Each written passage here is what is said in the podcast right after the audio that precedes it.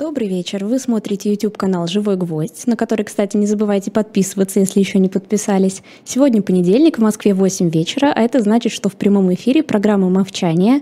Меня зовут Евгения Большакова, и с нами на связи, как всегда, финансист, основатель группы компании по управлению инвестициями «Movchan's Group» Андрей Мовчан. Андрей Андреевич, добрый вечер.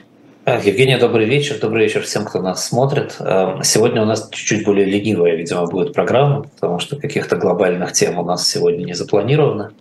Зато мы заранее раз. хотим, да, заранее хотим анонсировать, что мы, мы придумали с Евгенией, что в следующий раз вся программа будет посвящена одной стране, и это не Россия. Мы будем говорить про Великобританию. Поговорим про историю экономики, поговорим про Брекзит, поговорим про э, только что объявленный бюджет и налоговую программу до 2030 года и многое-многое другое про британскую экономику. Да, тем более, что вопросов от зрителей по Британии тоже было очень много. Ну а сегодня мы побольше поотвечаем на вопросы от зрителей, э, и Андрей Андреевич расскажет э, нам несколько интересных историй в наших рубриках. Э, перейдем к вопросам. Да, давайте. Я, я судорожно думаю, о каких нескольких интересных историях идет речь. Ну, ну наверное, как же у нас и рубрика рассказать. «Офигеть», и, и, и российские всякие истории. У нас есть о чем рассказать. Хорошо, попробуем. А, перейдем к вопросам. Алексей А. а просит вас, Андрей Андреевич, рассказать, почему, сравнивая благосостояние стран и их население, а, сравнивают страны по ВВП, а не по эффективности ВВП. Ведь важнее понимать, какую прибыль зарабатывает страна, а не ее валовый доход. А вот мы как раз этот вопрос поставили на первое место, даже когда отбирали, потому что он, он очень хорош для того, чтобы его обсудить. Вообще любые показатели чего угодно – это всегда очень условная вещь. Да, вот если вы будете сравнивать людей по росту, по весу или, там, скажем, по цвету кожи или по длине носа, то вы получите очень условное представление о людях. Да, потому что э, ну, на самом деле люди значительно более сложные существа. Э, если вы сравниваете страны по ВВП, а также по любой эффективности, какую вы придумаете, почему угодно другому, вы будете получать прямо такой же результат, как и сравнение людей по длине носа потому что экономика – это очень сложная вещь, очень многофакторная. Вообще говоря, ВВП по определению, да, у ВВП есть три определения, они перетекают одно в другое, они эквивалентны. Одно из определений – это сумма всех прибылей всех экономических агентов страны. А при этом экономические агенты страны получают прибыль очень по-разному, в зависимости от обстоятельств – совершенно бесполезные, скажем, экономические агенты могут быть очень прибыльными, а, как в, например, коррупционной экономике. Коррупцион очень прибыльный, коррупционеры очень прибыльны, да, но абсолютно бесполезны для экономики. В милитаризированной экономике очень прибыльно могут быть военные предприятия, но для экономики они совершенно бесполезны, потому что они не производят продукта, который потребляют потом люди. Да? А, и так далее, и так далее. Да? То есть эм, потому, сколько прибыли получено внутри системы, очень сложно действительно определить, насколько хороша эта система. Но при этом, но при этом никакого другого параметра эффективности в реальности не существует. А, есть такой параметр, как а, доход домохозяйства. А, это неплохой параметр, который действительно определяет, условно говоря, как люди живут, если вы забываете о том, что между разными домохозяйствами есть большое различие в доходе. И в одной и той же стране у вас могут быть доходы более-менее равномерно распределены, а могут быть очень неравномерно распределены. При этом у кого-то очень сильно избыточные доходы, у кого-то доходов не хватает. И эффективность страны, вообще говоря, зависит от равномерности распределения этих доходов. Да, и это тоже с помощью, дохода, с помощью среднего дохода вы не получите. Да, там средний доход плюс индекс Джини, например, да, это соотношение доходов самых богатых к самым бедным. А, Еще это более хорошая мера, но тоже мера недостаточная, потому что вопрос не только сколько доходов, а вопрос, на что их, например, можно потратить. Там, условно, в Советском Союзе, если вы посчитали номинально, там средний доход был неплохим домохозяйства, но возможность его эффективно использовать была крайне низкой, поэтому люди жили очень плохо да, там, и так далее, и так далее, и так далее. Поэтому там, ну, по еврейской привычке я могу здесь отвечать только вопросом на вопрос. А, а какую эффективность можно использовать вместо ВВП? А какой параметр? Вот ученые пока э, этого не придумали. Э, в частности, вот беря из вопроса прибыль, которую зарабатывает страна, я так подозреваю, это э, просто экспортная прибыль, да, то есть то, сколько страна зарабатывает на экспорте. Ну, тогда смотрите, значит, Китай зарабатывает очень много. А Соединенные Штаты Америки каждый год на этом теряют. Они импортируют больше, чем экспортируют. Какая страна живет лучше, Китай или Соединенные Штаты Америки? Да, вот, значит, как с помощью этого определять? А, вообще, имея дело с экономикой, а, приходится а, видеть свои границы, да, и что вы можете понять, и что вы не можете, и приходится в голове держать очень многопараметрические конструкции для того, чтобы более-менее понимать, как, как людям живется. Здесь одной цифрой или там двумя цифрами не отделаешься. И это, кстати, одна из таких, скажем, просветительских целей нашей программы рассказывать про экономику в комплексе, чтобы было понятно, что для того, чтобы ответить на вопрос, как люди живут в Иране, например, недостаточно сказать про ВВП, про, про доходы или там, про инфляцию. Да, надо, надо под полчаса проговорить, как мы в прошлый раз, для того, чтобы что-то стало ясно. То же самое касается любой из другой страны более-менее. А, и свое место в этом занимает ВВП, и свое место в этом занимает доход домохозяйства, и свое место в этом занимает платежный баланс и так далее, и так далее, и так далее. И мы так дальше разговаривая про страны, мы так и будем делать. И вам не советуем сравнивать страны чисто по ВВП, это будет недостаточно адекватное сравнение. Следующий вопрос от пользователя Ника э, в продолжении темы ВВП. Э, хотелось бы понять, какие преимущества и недостатки сравнения ВВП по номиналу и по паритету покупательной способности. Тоже отличный вопрос, тоже в ту же кассу, да, к вопросу о том, как вообще и что сравнивать. Э, значит, ВВП по номиналу и ВВП по паритету покупательной способности, вообще говоря, в мире сравнивают только в одной стране практически, в России. Это любимая тема. Почему? Да, потому что в России он по паритету получается больше, чем по номиналу. А для развитых стран эти цифры мало отличаются между собой. Но, но суть, да, главное здесь состоит в том, что паритет покупательной способности определяется абсолютно не на той базе, на которой считается ВВП. Что такое паритет покупательной способности?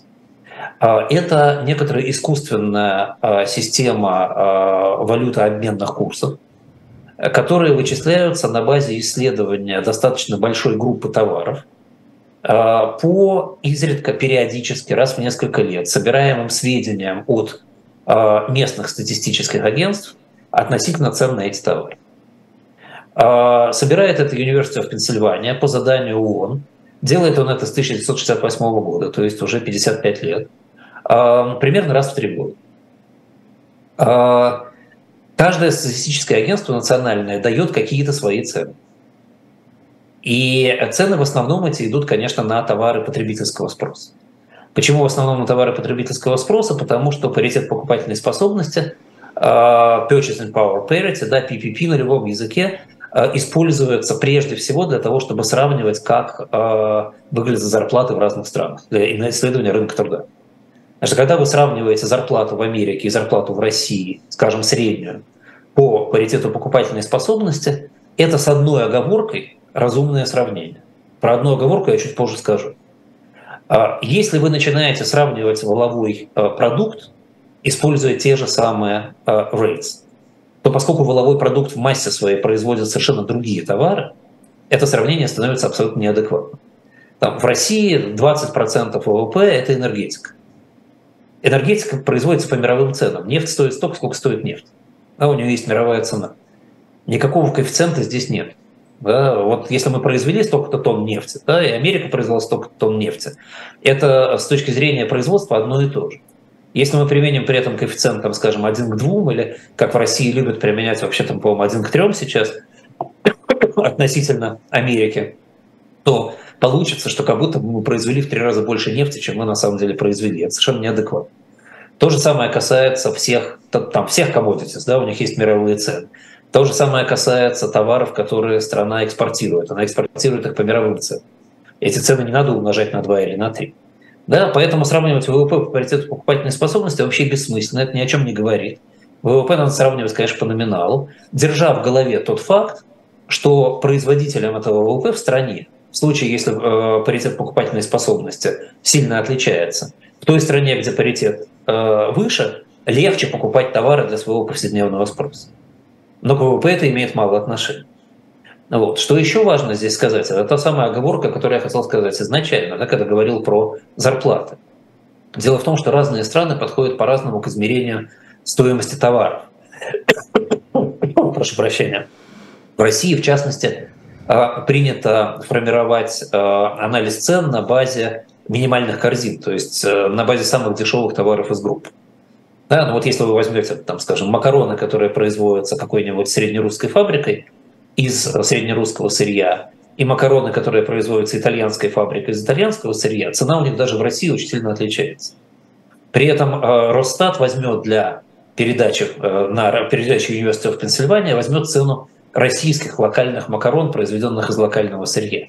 И то же самое будет с остальными продуктами. Поэтому в России получается такая странная цифра паритета покупательной способности, э, близкая к киргизскому. Да? У нас примерно одинаковый ППП, хотя, в общем, наверное, мы должны с вами догадываться, что на практике в Киргизии жить дешевле, чем в России. Вот, поэтому этому тоже не очень стоит верить разные методы, разные корзины, разные способы.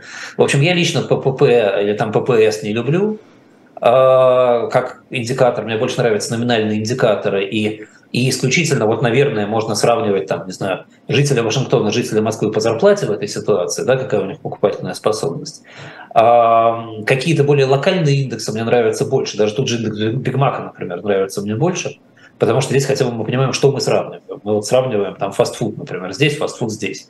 Индекс арендной платы мы сравниваем, там стоимость аренды жилья здесь, стоимость здесь. Вот. И вообще лучше вот с этими с параметрами, особенно теми, которые э, завышают показатели развивающихся стран, обращаться осторожно. Денис Алексеев задает философский, на мой взгляд, вопрос. Скажите, Андрей Андреевич, откуда берутся люди, искренне верящие в эффективность авторитарного устройства государства? Ведь практика уже неоднократно доказала, что демократическое устройство более эффективно для государства с экономической точки зрения.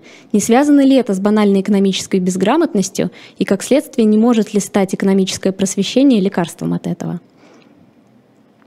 Ну, мне кажется, на вопрос Дениса э, тысячи людей ответили тысячами томов книг и э, десятками тысяч часов лекций. Э, вопрос на самом деле же не такой простой. Во-первых, я хотел бы поправить формулировку. Исторически доказано, что демократически институционализированное государство чаще являются экономически процветающим. Чаще, но не обязательно. Авторитарное государство реже, но не обязательно не являются. Здесь очень много других факторов. Там, наличие сырья, возраст институтов, структура этих институтов, стабильность, изначальная стабильность и так далее, и так далее. Вот, так сказать, зачем далеко ходить за примерами? Да? Вспомните пример Сингапура, вспомните пример Южной Кореи в период, когда она была, в общем, достаточно авторитарным государством при диктаторах. И, и посмотрите на Украину, да? государство, которое было, в общем, демократическим, в, на протяжении, ну, так сказать, практически 30 лет своей истории, да, и при этом там практически самым отсталым с точки зрения экономики во всем СНГ.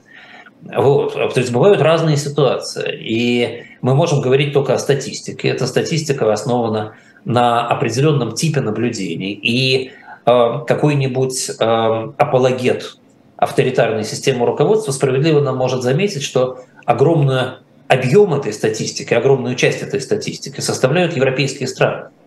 И мы не знаем до конца, это демократия сделала европейские страны процветающими, это колониальное прошлое позволило им стать процветающими, то, что они раньше развивались, чем э, другие страны мира, или это просто вообще внутреннее свойство европейских наций, э, там, наследников Римской империи и Священной империи франков, что они живут лучше, чем другие страны, потому что они это лучше умеют делать, а при этом демократия – это всего лишь случайное совпадение в данном случае. То есть вот здесь я бы был очень аккуратен. Здесь как бы я, э, я боюсь, что просто идти с э, шашкой на авторитарный танк и спорить о том, что все демократические страны лучше развиваются, нельзя. Да? Э, другой вопрос, что авторитарные и демократические страны коренным образом отличаются двумя аспектами. Первый аспект – это риски, те риски, которые свойственны ведению бизнеса. И в демократических странах вести бизнес значительно легче и проще. А, но и это не свойство демократии как таковой. Просто при демократическом устройстве естественным образом формируется малорискованная среда. А, но такая же малорискованная среда, например, была в средневековой Голландии, которая совершенно не была демократическим государством. Она отличалась от испанской, например, среды очень сильно в этом смысле, и поэтому Голландия так сказать, стала бенефициаром испанского кризиса э, золотого, да, а Испания э, стала жертвой своей ресурсной экономики со временем. Вот. Но Голландия, так сказать, была также прекрасно там, герцогством, да, и авторитарной страной и так далее. Вот. То есть в данном случае э, демократия легче удается безрисковая среда или малорисковая среда, но тоже ее можно построить и в других обстоятельствах, теоретически. А второе важное свойство – то, что в демократии так устроены, что внутри них значительно более высокое значение прав личности, значительно более э, высока толерантность к личности и, и свобода творчества и пространства для развития. И, и это уже, безусловно, статистически очевидно и доказано. И здесь нет никаких исключений. А, и, конечно, в демократических странах жить намного лучше, но это не обязательно связано с экономикой. Это тоже надо понимать. Алекс Власенко задает вопрос. Андрей Андреевич, какие экономические мифы, предрассудки, выдумки, глупости и так далее вы считаете самыми вредными и живучими у нас и в других странах? А, это очень хороший вопрос, потому что он для нас создаст повестку, на самом деле, на много передач вперед. Я э, тут, когда решил на него ответить опрометчиво, я стал выписывать эти глупости и э, выдумки – выписал 20 штук, э, устал и бросил. А, и понял, что ну, это, даже если их перечислять, мы не успеем это в течение этой передачи. Их действительно очень много. Экономика э, очень долго была не наукой, а искусством. Она наукой стала буквально, может быть, 50-60 лет назад. Первые попытки робкие что-то делать, э, даже, скажем, так в философии экономики, а не в самой экономике, возникли только в XIX веке, то есть позже, чем физики, химии, в, значительно позже, чем в математике, там, биологии и так далее. И поэтому э, там успело накопиться огромное количество совершенно безумных, нелепых, смешных, страшных э, идей, которые, э, ну, в которых мы находимся сейчас в том числе. И э, э, в экономике очень много верований в ведьм, леших, там, в марсиан и прочее. Вот мы, мы будем говорить об этом в следующих передачах обязательно. А, следующая передача британская, там мы так или иначе заденем предрассудки в связи с темой Брекзита и о них поговорим, но все-таки, когда мы будем говорить про предрассудки в целом, мы начнем с э, экономической конспирологии, с теории о том, что экономические события предопределены определенной группой э, демиургов, которые имеют такую возможность, а потом в течение 20 передач поговорим про 20 разных других вещей, и каждый из них будет, я вам а, обещаю, достаточно интересным. Вот так вот сделали нам сразу рубрику на будущее э, своим вопросом. Э, Ирина Алешина задает вопрос, и на самом деле не только Ирина, я под многими передачами, под каждой, наверное, из, нашей, из наших выпусков видела этот вопрос. Могут ли власти РФ заморозить в банках вклады граждан? Это сакраментальный вопрос из серии э, «Может ли прийти бабайка?». А, э, безусловно, да, я понимаю, что на него надо отвечать, а, и, эм, и правильный ответ на него «да». То есть, ну, что спросили, то, то и получаете. Да? Могут ли? Могут. А, для этого есть несколько механизмов и юридических, и надюридических. Особенно это может произойти, если чрезвычайное положение того или иного рода будет введено да, там военное, еще какое-нибудь. А то, что это может быть, в общем, мы все понимаем, что может быть. Мне кажется, в России вообще руководствоваться нужно не вопросом, могут ли власти. В России власти могут все. И даже не вопросом, а разумно ли это для власти. Потому что, как мы знаем, власть в России делает огромное количество глупостей самой для себя. А руководствоваться надо вопросом, а есть ли для этого какие-то логические основания. То есть вот можно ли придумать какой-то аргумент для властей, зачем это надо сделать. Потому что если аргумент есть, если бенефициар есть, да, многие банки будут бенефициарами этой ситуации, то, в общем, это можно продавить через власть и принять. А на данный момент я не очень вижу этот логический аргумент, честно говоря. Поскольку ликвидности, в общем-то, достаточно много, власть успешно забирает эту ликвидность сейчас через внутренние займы, которые те же банки, транслируя ликвидность граждан с удовольствием, покупают, потому что больше нечего делать кредитный бизнес в России полумертвый, потому что ну, ну, фактически нет развития сейчас и инвестирования, и производства. Вот. А, а государство в банках занимать, ну это как-то глупо, и проще занять как государство, чем занимать на отдельные предприятия. Он централизованно занимает, централизованно раздает. Вот. А, и поскольку государство уже эффективно пылесосит эти вклады сейчас, то нет никакого смысла их замораживать, потому что замораживание – это все-таки некоторый шейк системы, он вызовет а, с одной стороны, панику и э, резкий рост инфляции, с другой стороны, он вызовет резкое проседание экономики, потому что тут же спрос сильно упадет. Государству сейчас достаточно в России потрясений, э, и без того, чтобы, чтобы этим заниматься, э, не имея на это каких-то жестких оснований. Когда возникают жесткие основания на замораживание вкладов? В двух случаях.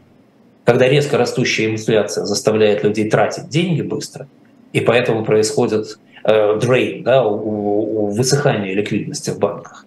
А, и когда банковская паника, связанная, не знаю, с чем угодно, да, там, так сказать, враг напал на страну, или все знают, что завтра инфляция резко вырастет, или что-то еще, когда банковская паника уносит деньги под матрас. Да, но ни того, ни другого не происходит. А, и Центральный банк России, в общем, неплохо умеет маневрировать на своем рынке для того, чтобы этого не происходило. Поэтому, а, значит, ну я отвечаю, как обычно, не на ваш вопрос. Да? На ваш вопрос ответ простой – да, могут. Но на вопрос, будет ли это, я думаю, что вероятность этого невысока в обозримой перспективе. Сегодня мы уделили побольше времени на ответы на вопросы. Дорогие зрители, не забывайте в комментариях под трансляцией оставлять их на наши следующие выпуски. Мы будем продолжать выбирать самые интересные. Андрей Андреевич будет отвечать. А теперь, наверное, перейдем к нашей рубрике «Офигеть». Э, забавная история, что я сегодня перед программой зашла в чат и увидела вопрос от пользователя, к сожалению, не записала его имени.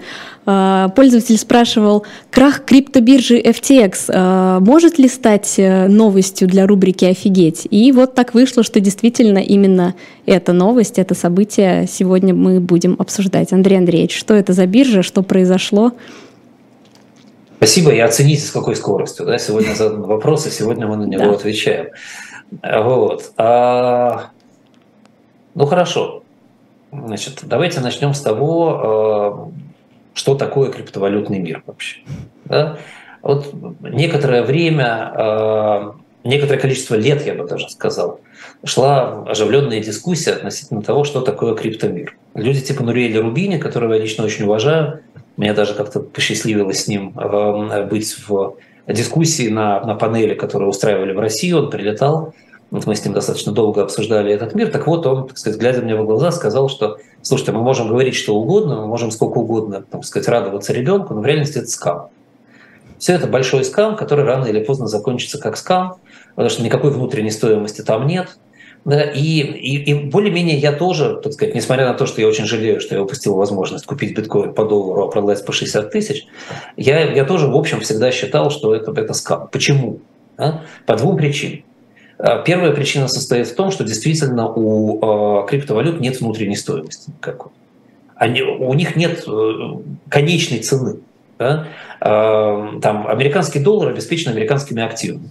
Я в конечном итоге знаю, что на свой последний доллар я полечу в Нью-Йорк, приду там в Макдональдс, э, сяду там вместе с бомжами и съем гамбургер. С биткоином или с другой криптовалютой так не происходит. Я не знаю, что делать с последним биткоином.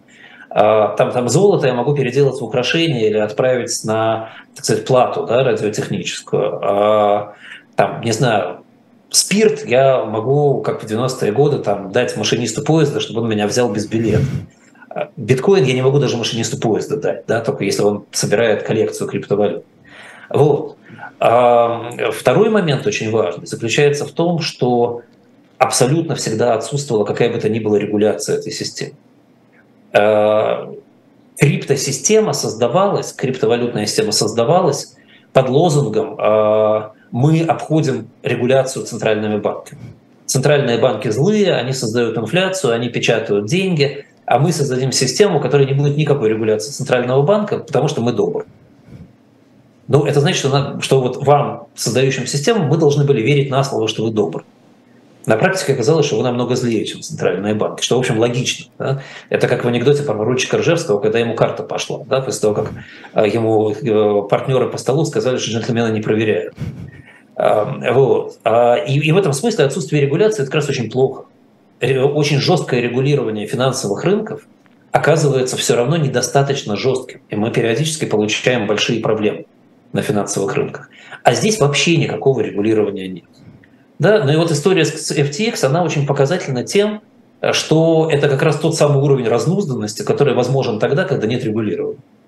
А что это за история? Это криптобиржа, то есть место, где клиенты могли покупать и продавать даже не криптовалюты сами по себе, а деривативы на криптовалюты. Но в конечном итоге это просто ну, электронная система, в которую приходит покупатель, приходит продавец. И один продает товар, другой покупает товар, и устанавливается цена на этот товар. Да, это, это большой, большая IT-компания, софтверный продукт. Да, э, эта биржа начала функционировать в 2019 году. Надо сказать, что для того, чтобы биржа функционировала, покупатели должны депонировать какие-то средства на бирже, потому что иначе вдруг они не расплатятся, да, тогда вся система рассыпется. Поэтому биржа прежде всего представляет из себя огромный кошелек с так называемой маржой, с залогами для покупателей, под которые они могут покупать товары на бирже, а, которые она держит, а, и э, с помощью IT-системы делает транзакции. То есть эта маржа, там, она так или иначе перетекает от покупателей к продавцам и обратно. Это я очень примитивно рассказываю, но просто чтобы не занимать много времени. Для нас важно понимать, что биржа – это всегда большой кошелек, в котором есть много чужих денег. Так вот, эта биржа была создана э, несколькими достаточно молодыми людьми. Главным ее владельцем и основателем был такой Сэм Бэнкман Фрид. Эм, еврейский э, талантливый молодой человек, 1992 э, года рождения. Когда он создавал, ему было 27 лет. Эм, выпускник MIT, то есть, ну, такой программист, да, чуть-чуть из серии программистов-интровертов, которые, когда с ними разговариваешь, смотрят на свои ботинки. Э, вы, наверное, видели его фотографии, если вы интересовались. Да, классический такой еврейский программист с большой шапкой волос. Вот. Действительно достаточно способный э, молодой человек, который до 2017 года реально нигде не работал толком. Немножко там подрабатывал в Черите. В 2017 году создал криптоарбитражный фонд, что очень многие молодые ребята делали. Немногие эти фонды выжили, э, и мы немножко по этот фонд потом поговорим. Но вот он создал криптоарбитражный фонд – а через два года он э, создает э, свою биржу FTX. Э, делает, но это не один, делает он это с некоторой помощью э, Binance. Огромной криптосистемы, да, большой биржи, настоящей, ну такой олдскульная уже криптобиржа, на которой торгуются то обычные токены. Вот, и Binance сыграет, мне кажется, мне кажется, мы не знаем до конца, сыграет очень серьезную роль в судьбе этой криптобиржи. А, ну, поскольку он создал криптобиржу, как и многие другие криптобиржи, их достаточно много, он выпустил а, свой криптотокен, свою валютку а, под названием FTT, которая тоже внешне звучит как, в общем, достаточно разумная вещь. Да? Что такое валюта корпоративная? Да? Любой, любая корпорация может выпустить на блокчейне свой токен. Это фактически аналог, ну, если хотите, мили Аэрофлот. Это некоторая штучка, которую вы можете купить, продать, обменять и на нее получить какие-то ништяки в самой компании. Точно так же работал этот FTT. А, что, были, что это были за ништяки? Значит, можно было получать, купив этот FTT, можно было получать пропорционально сниженные комиссии при торговле на бирже. И даже VIP-статус, если ты купил больше. Соответственно, даже в этом смысле люди, покупающие FTT, могли пересчитать будущие свои комиссии стоимость FTT и понять, что они могут как-то, так сказать, скажем, выиграть от этого. А, дальше а, одну треть комиссии биржа обязалась использовать на то, чтобы выкупать обратно FTT. Причем, а, поскольку она выкупала обратно всегда определенное количество монет, то чем больше комиссии у этой биржи, тем, тем выше была стоимость одного токена, который она выкупала. Соответственно, этот FTT прекращался немножко, немножко в привилегированную акцию биржи его стоимость должна была расти пропорционально росту самой биржи, пропорционально росту ее прибыли. Потому что фиксированная часть комиссии уходила как бы в этот, ну, не совсем дивидендный поток, но в поток выкупа этих токенов. А, вот. А, и а, самое главное, что FTT, купив FTT, его можно было использовать как маржу на бирже. Казалось бы, вещь совершенно безобидная. Да? Какая разница, вы положили доллары в качестве маржи или биткоины в качестве маржи, или вы на них купили этих вот, так сказать, карточек, да, этих миль, а мили используются как залог. А ваши доллары, на которые вы купили FTT, где-то надежно лежат на самой бирже и являются а, надежным обеспечением. Все, пока все звучит очень хорошо. Откроем мои последние фразы. Но должен про надежное подвох, обеспечение. Да. да, про надежное обеспечение. Значит, и, и как раз проблема была ровно в этом. Но внешне все, все сперва было хорошо. Э, валюта FTT стартовала в 2019 году с цены э, доллар 70 центов, э, и даже цена падала до 1,2 доллара в какой-то момент. И в середине 2019 года оборот около 2 миллионов монет в день, то есть ну, всего там около 4 миллионов долларов. Да? То есть рынка фактически нет на эту валюту. Ничего особенного, интересного не происходит. Дальше, к концу 2019 года, цена монеты растет до 60 долларов класс, куча народу зарабатывает, как бы зарабатывает, да, это бумажные доходы. Но оборот продолжает оставаться 2 миллиона монет. То есть нет большого рынка. Уже в этот момент, по-хорошему, если бы регулятор смотрел на это, он бы задал вопрос, что происходит. Нет ли манипулирования рынком в этой ситуации? Задавать вопрос было некому. Дальше, в конце 2021 года, оборот монет повышается до 50 миллионов монет в день. Резко. Потом падает через несколько месяцев до 5, потом в марте 2022 года оборот уже опять 2 миллиона монет в день. Цена опускается до 30 долларов, а в начале ноября этого года цена была 25 долларов за монету. То есть этот, этот почти стейбл коин и эта странная валюта на самом деле оказывается очень волатильной и торгуется очень странно. Что было вокруг сентября 2021 года?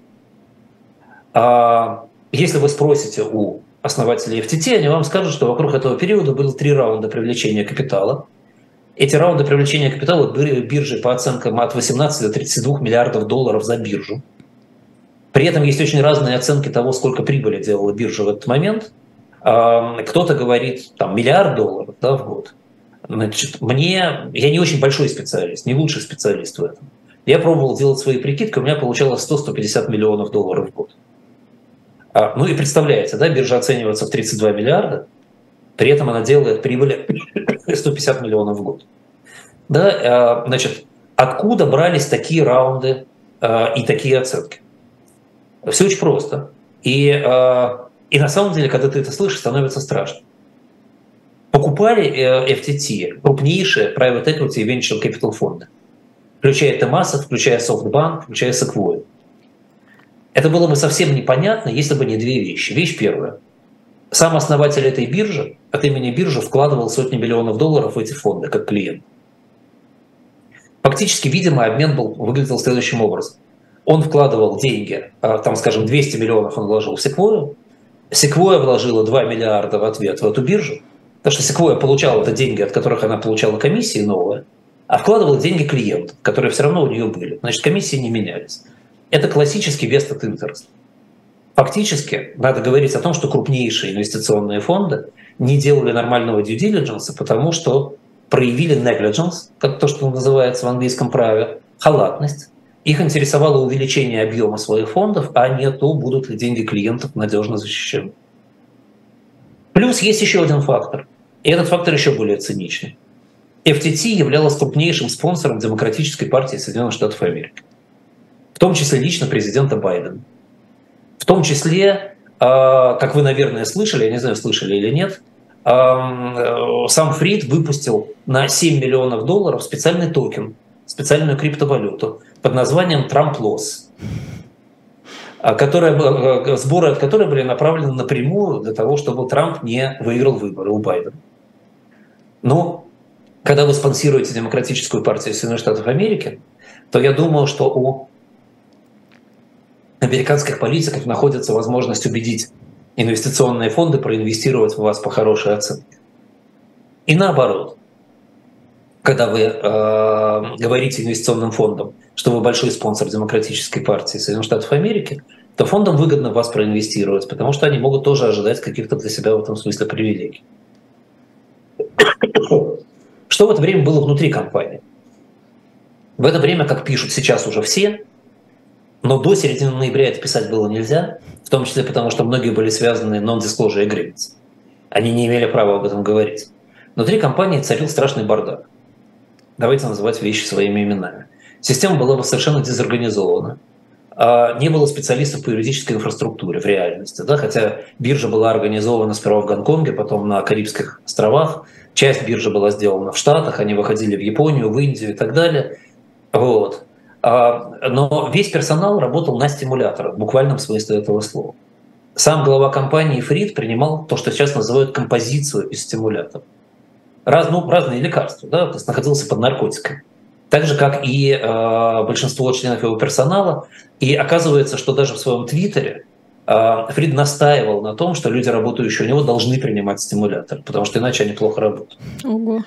В частности, как сейчас выясняется, в этот коктейль стимуляторов входило лекарство от болезни Паркинсона, которое действительно вызывает увеличение секреции допамина, но параллельно оно э, вызывает то, что называется recklessness, то есть провоцирует на рискованные действия, снижает ощущение опасности у людей очень сильно, и в том числе провоцирует парафилию. То есть создает, э, серьез, дает серьезный рост сексуальному возбуждению постоянному у людей, которые его принимают. Хорошее лекарство, очень полезное, но только биржи не надо управлять в этот момент. А, сам Фрид параллельно проявлял свойства игромана, вообще говоря, человека не вполне здорового. Известно, что даже когда он общался с крупными венчурными фондами, пытаясь получить от них деньги, а, он, а, общаясь с ними по Zoom, параллельно на телефоне играл в компьютерную игру. Человек, он не мог прекратить это дело, да, не мог остановиться. Да, вот, вот, вот такие свойства да, команды и руководителя этой команды – позволили компании собрать э, достаточно много денег. А, я не скажу вам точно, сколько она собрала денег, но я могу сказать, сколько она потеряла. Она потеряла больше 15 миллиардов долларов. А что э, собранными деньгами делала в реальности эта биржа? 200 миллионов долларов пошло на покупку недвижимости Фриду на Багамах. Я в следующий раз буду на Багамах, я хочу посмотреть, что он купил. Я не понимаю, что может стоить 200 миллионов долларов. Но это документированный факт. 300 миллионов переведено кэшем на его личные счета. Он скромный человек, много ему не надо. Полтора миллиарда долларов потрачено на рекламные кампании, спонсорство Формулы-1 и, и другие подобные вещи. Причем э, иногда некоторые рекламные кампании проплачивались, проходили в течение одного дня и закрывались по его решению, потому что ему что-то не нравится. 2 миллиарда долларов ушло э, системе Binance. Вообще говоря, биржа открывалась с долей Binance, которую Binance купил за 100 миллионов долларов. Потом на пике развития биржи, и в момент, когда все считали, что она будет расти кратно каждый год, Binance почему-то продал свою долю за 2 миллиарда. И тоже ни у кого не возникло вопросов, что происходит. Да, все это съели и даже не заметили. 10 миллиардов долларов, как оказалось, было переведено нелегально хедж-фонд, в тот самый хедж-фонд Alameda Research, который потерял больше 15 миллиардов долларов на операциях за последние полтора года. По большому счету фонд спекулировал криптовалютами с большим плечом, и, и знать то, что изначально начиналось как арбитраж, он изначально начинался как арбитражный фонд, достаточно было, быстро перешло просто в взятие длинных позиций с плечом в самых разных токенах.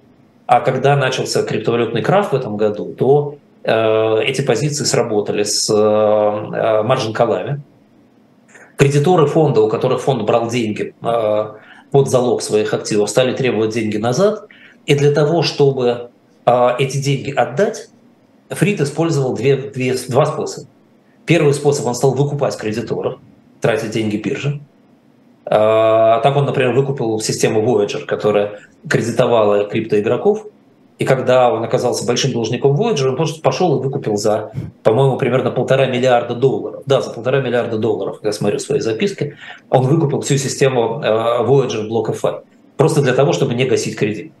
А, а второе, что он стал делать, он стал брать э, деньги, которые он получил за продажу FTT, и переводить их в Аламеду. Для того, чтобы рассчитаться с долгами. Для того, чтобы покрыть убытки, Аламеда стала делать еще более рискованные ставки – криптовалюты продолжали падать в цене, э, некоторые рушились, типа Луны, например, э, и Аламеда продолжала терять деньги. Из самой Аламеды уходили трейдеры, причем уходили до 2022 года, уходили достаточно давно. И потом, когда у них появлялась возможность, они, в общем, достаточно нелицеприятно описывали атмосферу в Аламеде. Кто-то характеризовал ее как fast and loose relation to the law and moral. Да, то есть, ну как это правильно на русский язык перевести? А, расслабленное отношение к закону и морали. А, вот. А, наиболее известные трейдеры из создали фонд Lantern and Forest, так называемый, а, так называемый, название у него такое просто, почему так называемый.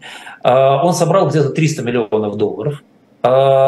При этом только на банкротстве а, компании Celsius, криптокомпании Celsius, он потерял 80 миллионов. То есть, в общем, эти трейдеры в новом месте оказались не сильно более успешны. Я вообще подозреваю, что это Аламеда какое-то проклятое место. Там как-то ничего не получалось с самого начала. Э, ну, а с другой стороны, это должно нам говорить о том, как, как идет жизнь да, в крипто-джунглях. Что там вообще происходит, насколько все это может быть успешно в реальности. Вот. А куда еще пошли деньги? 6 миллиардов пошло на выкуп токенов самих этих FTT для тогда, когда потребовалось поддерживать цену и ликвидность этих токенов в этом году, когда, как я уже говорил, цена с 60 долларов стала падать. А перед банкротством Аламеда держала FTT на 8 миллиардов долларов по цене 25 э, долларов за штуку. А остальные участники рынка держали токенов этих только на 3 миллиарда. То есть фактически э, большая часть рынка была выкуплена обратно. За чей счет? Да? За счет клиентов биржи, которые держали на ней свои остатки. И которые больше их никогда не получат. 5,5 миллиардов были вложения в другие неликвидные токены. Большая часть их тоже была создана фриром, более или менее открыто. То есть он просто создавал вторичные токены, перекладывал деньги в них, забирая эти деньги себе. 3 миллиарда в венчурные вложения, ну вот в те самые фонды во многом. Да, эти вложения сейчас официально не раскрыты. Если будет большое расследование, их, конечно, раскроют. Вот. Возможно, внутри этих трех миллиардов есть прямой вывод средств какой-то еще. Да, но часть из них точно это вложение в крупные венчурные фонды. 0,5 миллиардов было вложено, вложено в акции Robinhood. Что же, не, не самое удачное вложение. Всего на момент, когда начался конец истории, э, в FTX была дыра в 9 миллиардов долларов. Ну, примерно, как мы видим, полмиллиарда Фрид забрал себе, 2 а миллиарда заработал Binance, а остальные 6,5 – это просто прямые потери чужих денег. А как закончилась история, я думаю, все слышали. Тот же самый Binance, заработав 2 миллиарда долларов, и еще неизвестно сколько на спекуляциях с теми же самыми FTT, объявил неожиданно о продаже всех своих FTT на 500 миллионов долларов. Это обрушило цену FTT, это вызвало массовый маржин кол для всех, кто использовал FTT для залога, что по цепочке вызвало неисполнение сделок и потребовало от биржи вложения, собственно, коллектора, тех самых клиентских денег реальных, которые должны были быть на бирже, а денег не было. Когда биржа перестала рассчитывать первые сделки, с биржи пошел отток денег, 5 миллиардов долларов было, успели вывести. Скорее всего, это сделали Binance и инсайдеры, потому что это было очень быстро проделано. Биржа остановила вывод средств полностью. Потери клиентов, как я сказал уже, да, составляют около 9 миллиардов долларов. Потери венчурных капиталистов, потому что они вкладывали, да, больше 2 миллиардов долларов вложили в биржу, да, это еще 2 миллиарда долларов. Э, потери владельцев FTT, ну вот считается, да, если на руках было 3 миллиарда, значит это еще, еще 3 миллиарда фактически. Плюс даже из тех мелочей, которые на бирже оставались, через три дня после объявления банкротства хакерами, как сказано, было украдено 600 миллионов долларов. Insult to injury. Да? То есть вот, вот такая а, безумная совершенно картинка, а, которая, на мой взгляд, очень хорошо характеризует, что такое криптомир сейчас и насколько можно а, в этом мире вообще сказать, что-то всерьез делать в этой абсолютно безумной, нерегулируемой, дикой среде. А, при этом, что самое поразительное, ни Фрид, ни, ни потенциально стоящий за всей этой историей Чан Пенджао, владелец Binance, в общем ничего не нарушили, потому что нет такого регулирования. Их можно пытаться судить в целом за мошенничество, а дальше надо будет доказывать умысел, да, и так далее, и так далее. А так это limited liabilities companies. Да, и, в общем, ну что, да, так сказать, отвечают в пределах капитала. Ну вот, посмотрим, как все это будет развиваться. Это не история с Элизабет Холмс, где мошенничество было в Америке, и оно доказано. Это Багамы, да, Бермуды. Пойди там что-то докажи. В общем, посмотрим. Не знаю, что будет дальше. А, ну, мораль придумайте сами, я надеюсь. Да? Мое дело рассказать. Да, отсутствие регуляции не всегда хорошо, а скорее даже наоборот. К следующей рубрике вместо Росстата да, мы успеем с вами немножко поговорить про Россию. Все-таки хочется. Да. Когда я не говорю про Британию, хочется немножко поговорить про Россию каждый раз. Да, тем более а... на Россию запрос всегда есть. Несколько недель назад в журнале политических исследований вышла статья про восприятие базовых ценностей, факторов и структур социально-исторического развития России. Это как раз та самая история, где Родина-мать с лазерным мечом, э, Россия страна-пророк и все прочее. Что это значит, прежде всего, с экономической точки зрения, наверное, эта статья? А, да, абсолютно. Спасибо, Жень. А, я, я, я читал, естественно, статья, это само по себе интересно своим фактом появления. Да, ее автор, а, некий господин Харичев, является начальником управления президента Российской Федерации по обеспечению деятельности Госсовета. То есть, как бы, с одной стороны, а при чем тут он вообще, mm-hmm. да? Госсовет, это же ну, какой-то бюрократический орган, да? А с другой стороны, совершенно непонятно, как такая абсолютно э, революционно-провокационная статья вообще могла появиться в рамках э, российской госоргана всего. Я, я, естественно, читал много анализов и критики этой статьи, когда она вышла. Мне было интересно, что пишут о ней разные издания. Очень много написано действительно про родину мать с лазерным мечом. И мне кажется, что это абсолютно неправильное понимание того, что там написано. Да, я понимаю, что там либеральным оппозиционным изданиям сегодня хочется во всем видеть там, там кошмар, да, и кошмара очень много, да, тут нет, нет дефицита в кошмаре сейчас, в том, что происходит в России. Да, к сожалению, да, но, но эта статья значительно интереснее, чем те э, как бы, элементы маленького кошмара, которые в ней можно найти. Как формировалась эта статья? Она строится на базе опросов и исследований по восприятию базовых ценностей, факторов и структур населением России. То есть изначально эта статья как бы абсолютно амбивалентна относительно идеологии. Она, она спрашивает, а не отвечает она предлагает самим э, э, респондентам придумать конструкты, которые бы описывали на их взгляд, какой должна быть Россия будущего. Даже не описать э, ее с точки зрения модели, а описать ее с точки зрения метафор. И этим она очень ценна, потому что на, на метафорах человек обычно психологически раскрывается. И то, что он хочет сказать, проявляется в этой, в этой связи. И, э, и понятно, что очень много есть импринтов, и очень много есть метафор заимствованных, и очень многие люди, конечно, использовали образы, полученные из пропаганды, и, э, и так далее, да, типа страны пророк, там Града Китежа, там Родина мать с лазерным мечом, вот, да, интересно, цвет какой у этого меча, кстати, никто не спрашивал, там же, собственно, они отличались цветом, да, вроде как, вот, но когда речь заходит о деле, то есть о том, жить-то как, да, не о роли России в мироздании, да, там это бог с ним, мы можем ее придумать. У любой страны роль в мироздании примерно одинаковая. Да, там поскребешь немножко, и везде родина мать с лазерным мечом. А, а если говорить о реальной жизни, то э, эта статья интересна именно тем, что люди говорят э, четыре, ну вот я для себя насчитал, четыре крайне важных аспекта, которые они хотели бы видеть в России. Причем говорят все, без исключения, все на этом сходятся. Значит, первый аспект а, – это равноправие, принятие разности и принятие разных и других мнений. Это категорическое требование всех респондентов. И это всерьез пишет журнал администрации президента. При этом очень многие люди оговариваются, что это не должно быть эквивалентно толерантности. Это загадка, да, потому что с точки зрения нас с вами, да, мы понимаем значение слов – это и есть толерантность. Но оказывается, э, так или иначе, и, видимо, за счет пропаганды, за счет так построенной российской пропаганды, в умах российского населения сформировалось понятие толерантности как необходимости принять чуждую позицию. Это, так условно говоря, толерантность к гомосексуализму – это необходимость стать гомосексуалистом. А, естественно, в реальном мире, да, в большом широком мире никто так толерантность не понимает.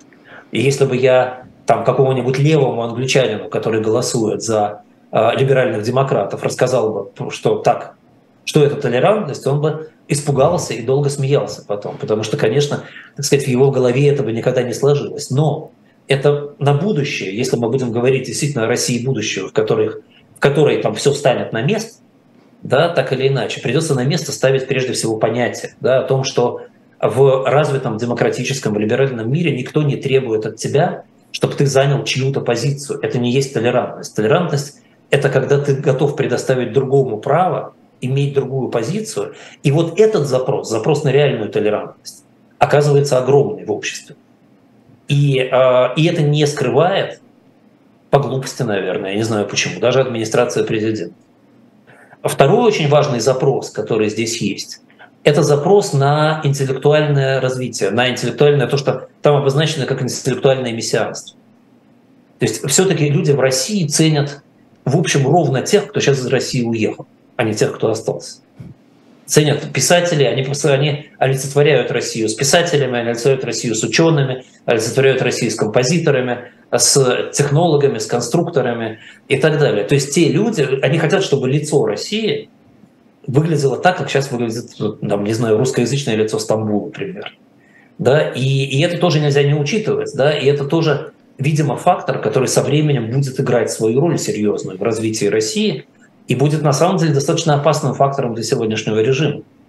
Потому что э, российский человек сегодня это не то, как его рисуют, э, там, скажем, злые оппозиционеры или, или там, украинские средства массовой информации. Это не человек, который там, ценит силу и, и ненавидит очкарика. Это, как оказывается по опросам, человек, который хотел бы видеть Россию, состоящей из этих очкариков. И это очень важно тоже. Да, третья важная, важная деталь, да, третий важный момент из этой статьи, который следует, что все хотят видеть гибкое правительство, которому можно доверять. Мы видели еще до военные опросы о том, что 80% населения России не доверяет правительству. И в данном случае, видимо, речь идет не о том, а, можно ли доверять власти вообще или нет. Да, мы понимаем, что рейтинг Кремля высокий. Речь идет именно о правительстве, как о техническом органе, которое играет значительно большую роль. Это тоже к вопросу о том, как должна быть страна устроена в будущем. По-видимому, а, россияне тяготеют к английской системе, где основную роль в развитии страны играет именно правительство, да, а не к российской системе, где есть администрация президента, которая, а, находясь вне конструкции, ну как в Иране примерно, да, в Иране же тоже есть президент и администрация, как бы, да, только там президент называется не президент. Mm-hmm. Да, а, и, и вот эта система россиянам не нравится. Они хотят именно правительство, чтобы оно было гибким, открытым, чтобы ему можно было доверять, чтобы оно работало. Вот. Ну и э, четвертый очень важный пункт, о котором тоже люди говорят, и тоже люди сильно сходятся, э, он забавно звучит в этом опросе. Они его назвали «самореализация без капитализации, в отличие от англосаксонской модели».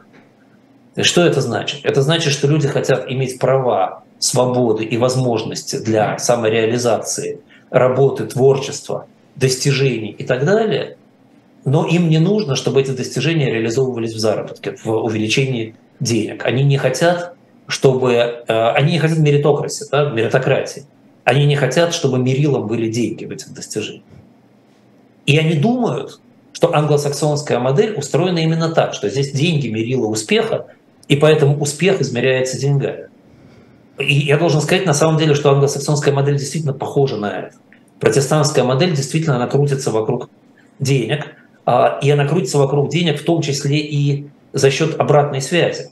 Потому что поскольку все мыслят так, то э, очень много денег идет в сторону успеха. Если у тебя есть успех, у тебя появляются деньги. А, а та модель, о которой говорят россияне, во многом похожа скорее на шведско-норвежскую модель, на модель такого как бы европейского социализма. С э, очень высокими налогами, с системой уравнивания в доходах, э, с большими возможностями для всех, э, с широким спектром возможностей для самореализации, с очень открытой экономикой, но с экономикой, которая направлена на достижение ценности для страны, для, для общины, для своей улицы, для своего поселка, для своего города, а не для себя лично в свой карман. И в этом смысле очень важно, мне еще кажется, будет понимать на будущее, если вдруг когда-нибудь современным либералам и демократам российским удастся влиять на ситуацию в стране, понимать, что сами они во многом выросли из англосаксонской модели и из 90-х годов, когда в России реализовывалась ультраанглосаксонская модель. И крах ее, видимо, связан не с тем, что россияне захотели диктатуру, милитаризм и репрессии, а с тем, что они не приняли эту ультраанглосаксонскую модель, потому что они хотели шведско-норвежскую. Они не получили того, что хотели, да, но слабость той модели, которая была, состояла именно в этом. И, и вот это, наверное, нужно держать в голове. А широкое политическое представительство, нейтральный статус страны и внеблоковый статус страны. Россияне, как из этой статьи явно следует, абсолютно не интересуются военной мощью страны и военными победами, как это ни странно прозвучит. Это нигде не указывалось в этой, а, в этой статье как ответы респондентов на вопрос, как должна выглядеть Россия да, а наличие возможности ни от кого не зависеть через свой нейтральный статус. Мы ни с кем, мы сами по себе, у нас свой путь, мы хотим самоопределяться. Национализированные ресурсы. Очень многие говорили про то, что полезные ископаемые должны быть национализированы. Это тоже нужно понимать, это очень важный аргумент для будущих партий на условных будущих выборах. да, что обещать и о чем говорить. Это не такая уже глупая ситуация, не такая неразумная экономически. На этом вполне можно строить экономическую модель. Маленькое правительство, высокие прогрессивные налоги. Противовес обещаниям наших демократов сделать для богатых маленькие налоги. Да, это не работает в России. Бесплатные сервисы, а, большой социальный сектор. А, я, завершая рассказ об этом, хотел бы сказать, что есть поразительное сходство в этом смысле между россиянами и гражданами а, другой страны 50 лет назад. Это граждане Ирана. В Иране был ровно такой же массовый запрос. Они хотели ровно того же. А шах Ирана упорно пытался строить англосаксонскую модель. И, а, и, и крах иранской англосаксонской модели и погружение в тоталитаризм имеют, в общем, примерно тот же механизм, который имеет крах англосаксонской модели и погружение в тоталитаризм России. И на этом, наверное, нам нужно передачу заканчивать. Да, будем Время заканчивать. в Лондоне 6 часов. Да, в Москве 21. А. Не успели мы опять про человека недели, который превратился у нас уже в человека месяца, но обещаем, что расскажем обязательно в один из следующих разов. А, про Иран, если пропустили в прошлую передачу, обязательно посмотрите. Андрей Андреевич очень много всего интересного рассказал. А так не забывайте подписываться на «Живой гвоздь», на телеграм-канал «Movchan's». С вами была Евгения Большакова и финансист, основатель группы компаний по управлению инвестициями «Movchan's Group» Андрей Мовчан. Спасибо, Андрей Андреевич. Спасибо, Женя. Спасибо всем, кто нас смотрит. Смотрите нас больше. До следующей встречи через неделю.